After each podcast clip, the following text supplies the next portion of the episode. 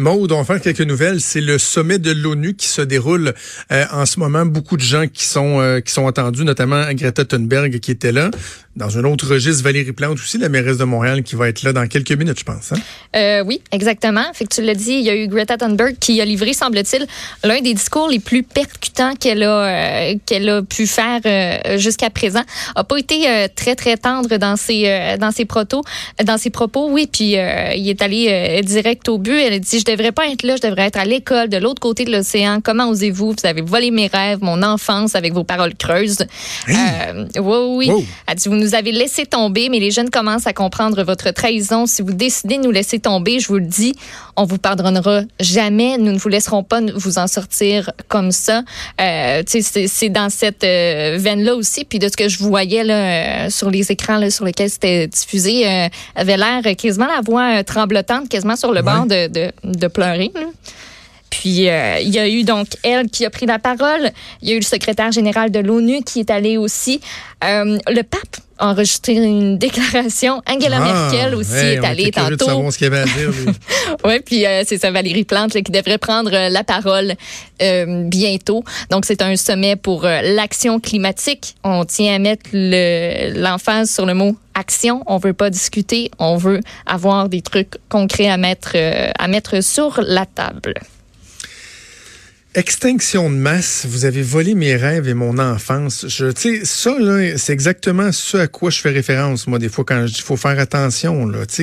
Qu'une jeune fille de 16 ans dise que son enfance a été volée, que ses rêves ont été volés, tu sais, je... Ah, tu fais référence à. tu sais, Euh, ça, c'est une partie que je vous ai pas parlé, là, mais c'est pas mal la plus, la plus intense, là, où elle dit les gens souffrent, ils meurent, des écosystèmes entiers s'effondrent, on est au début d'une extinction de masse, comme tu l'as dit. Euh, tout ce que vous parlez, c'est de l'argent, des comptes de faits de croissance économique éternelle. Comment osez-vous? OK. Bon. OK, il y a Valérie Plante, donc euh, comme tu disais, si jamais commence son discours pendant nos nouvelles, on pourra peut-être euh, aller faire un tour, mais là pour l'instant, c'est euh, une autre une autre personne. Monsieur qui Bloomberg, je pense, si je ne me trompe Ah, OK, OK. Puis il y a le ministre de l'Environnement aussi, euh, Benoît Charette, qui va être là cette semaine. Donc, tout ça va culminer ici au Québec. En tout cas, va culminer avec la marche pour le climat vendredi.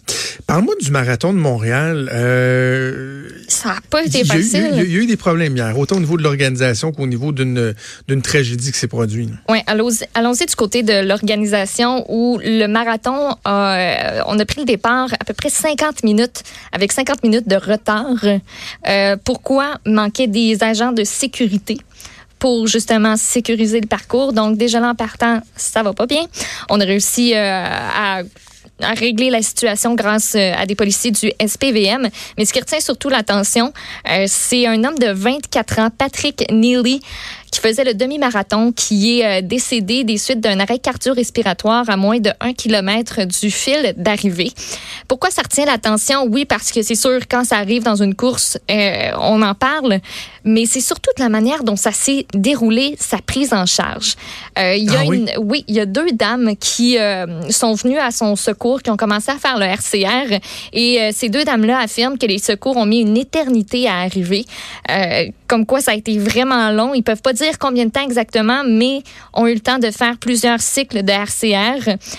Il n'y avait pas euh, de défibrillateur pas loin non plus. Ça, c'est quelque Hein? chose que ces femmes-là... Oui, il y avait des policiers, puis les policiers sont comme restés euh, passifs. Selon elles, ils Non, ont pas c'est un euh, marathon. Il n'y ils a ont pas de fait- défibrillateur dans un marathon. Ils ont demandé, y a-t-il un défibrillateur pas loin? Il y en avait pas. Euh, écoute, je sais pas c'est quoi la norme dans ce genre d'événement-là, mais tu sais, par exemple, les policiers en avaient pas. Est-ce que les policiers auraient dû en avoir? Est-ce que on déplore le temps qu'Urgence Santé a pris à se déplacer, à se rendre sur les lieux? Donc, euh, ça, ça fait, euh, beaucoup, euh, beaucoup jaser parce qu'il y a silence radio aussi du côté de l'organisation. Il y a plusieurs questions qui se posent. Est-ce que l'organisation du Marathon de Montréal, avait adéquatement prévu les circuits pour les véhicules d'urgence? Est-ce qu'on manquait de bénévoles dans les équipes médicales?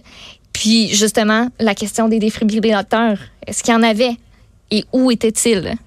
parce que ben il a fallu que ces deux dames-là pratiquent la RCR jusqu'à l'arrivée donc euh, des secours, puis même aussi que la famille a été informée très longtemps après la prise en charge euh, de ce jeune homme-là qui avait un, problème là, au niveau euh, au niveau euh, cardiaque euh, déjà qui était euh, connu, mais la famille. Il y avait une condition déjà?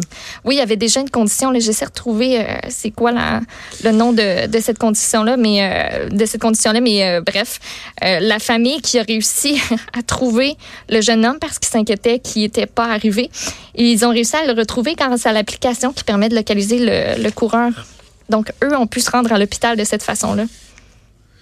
OK. De, deux, deux aspects. Sur l'organisation, sur le fait que ça a commencé 50 minutes en retard et tout ça, j'ai envie de dire, pardonne-moi l'anglicisme et l'expression, mais I call bullshit. Je suis un peu tanné qu'on blâme tout sur la pénurie de main-d'œuvre. S'il manquait tellement de gens qui n'ont pas été en mesure de débuter l'événement, qui ont été retardés de 50 minutes, c'est qu'ils devaient le savoir d'avance. Ben, J'imagine que la veille, il y a dû y avoir un coup de téléphone qui s'est passé euh, quelque part à l'organisateur pour dire euh, c'est parce qu'il y en manque. Qu'est-ce qu'on fait? sais, pour ben, arriver le matin même, tu peux, ça se peut pas que ça se soit arrivé le matin même qu'on ait fait comme. Je comprends pas. Ah ben mon Dieu, il y a comme tant de personnes qui ont callé off, qui sont malades ou quoi que ce soit, ou fait juste en manquer. Un, un point tel que ça scrape l'organisation puis le départ de 50 minutes alors qu'il y a des milliers de gens qui sont prêts, que leur horaire a tout été fait au quart de tour, le moment où ils se sont réveillés, l'échauffement, l'hydratation, la, nourriture pour être prêts pour partir. Euh, je, je commence à être vraiment tanné de l'excuse de la pénurie de main-d'œuvre. Peut-être que jusqu'à un certain point, c'est vraiment en même temps. Tu sais, c'est rendu une, la, carte pour sortir de prison Monopoly. Là. ah, pénurie de main-d'œuvre, ça, ça. Pénurie de main-d'œuvre, tout le monde. J'avais rien à dire, pénurie de main-d'œuvre. C'est parce que si on manque de monde, faites-les plus. Là. Euh, si on a sorti la carte du SPVM à la toute dernière minute comme ça, est-ce que la dernière minute, ça aurait pas pu être la veille? Ben oui. Tu sais, je sais pas, le SPVM était là quand même. Là.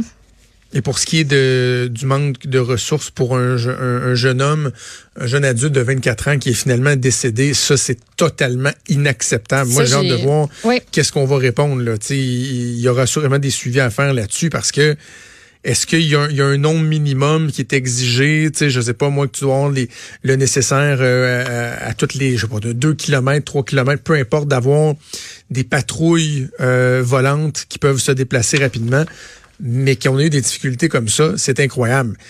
L'autre point que je veux faire en terminant, c'est Mario Dumont qui parlait de ça avec Benoît Dutrisac ce matin. C'est vrai que c'est très, très, très à la mode, la course. Tout le monde fait du jogging. Euh, moi, je devrais assurément en faire pour perdre mon, surplus de poids, mais moi, le sport, il faut qu'il y ait de la compétition. Je, je, je, j'ai essayé des milliers de fois de courir. Je trouve ça plate comme la pluie. Sauf que on valorise l'activité physique, c'est correct, c'est bien, mais comme Mario Benoît discutait ce matin, il faudrait aussi à un moment donné peut-être mettre un peu l'enfance sur le fait que courir 42 km, c'est pas n'importe qui qui peut faire ça. Ben non, c'est pas fait pour tout le monde, puis ça devrait pas être l'objectif ultime pour tout le monde, parce qu'il y en a beaucoup qui se mettent à la course en se disant, moi je me mets à courir pour pouvoir faire un marathon. Ouais. Mais c'est plate à dire, mais c'est pas, pas tout le monde qui peut, euh, qui peut le faire. Moi, je le sais que je, je, ça marcherait pas, là.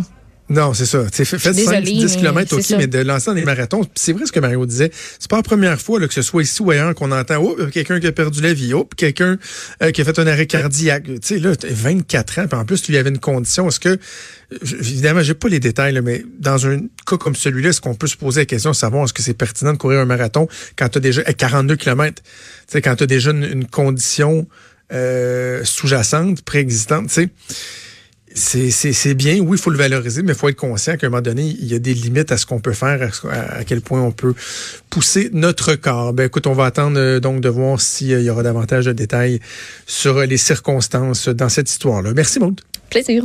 Vous écoutez Franchement dit. Ben, Et on n'a pas la trame pour Stéphane Plante. Salut Stéphane. Salut. Est-ce que tu vas mieux? Euh, oui, oui, quand même. J'ai profité de, ce week-end pour euh, me me reposer. J'ai pas fait grand-chose autre que et écouter de la musique, bien sûr. C'est bon. On le sent que le, rhume et, la grippe, ça court, euh, ça court pas mal. Euh, oui, Tu veux me parler des timbres à l'effigie de Leonard Cohen? Ça, oh. ça, pique ma curiosité bien gros. Oui, c'était vendredi dernier. Euh, on a annoncé que le chanteur qui, nous a quittés en 2016 allait avoir trois timbres à son effigie. Chacun des timbres représentant une étape de sa carrière, de, de, son parcours musical. Et je me suis rendu compte que finalement, il y a beaucoup d'artistes qui ont eu, ben beaucoup, il y a eu quand même quelques artistes canadiens qui ont eu un timbre à leur effigie, les artistes musicaux, parce que souvent, on ne se le cachera pas, le, le sport est très populaire au Canada. Les icônes sportives ont eu pas mal tout leur, leur timbre, mais en musique, c'est plus long. Et euh, un des critères... Parce que, j'ai- Stéphane, on, on s'entend que quand t'as un timbre, tu peux dire que t'es arrivé. Là. Oui, oui, oui. Non, mais tu sais, c'est- la- tu Moi, je suis Oui. rendu là. J'ai un timbre avec moi, ma face dessus. là. C'est bol. Oui, puis même, contrairement à Leonard Cohen, qui lui est décédé, mais il y a quand même des artistes qui, de leur vivant, ont connu leur timbre. Euh, parce que déjà, Post Canada, il y a eu une série qui s'appelait Artistes canadiens de la chanson.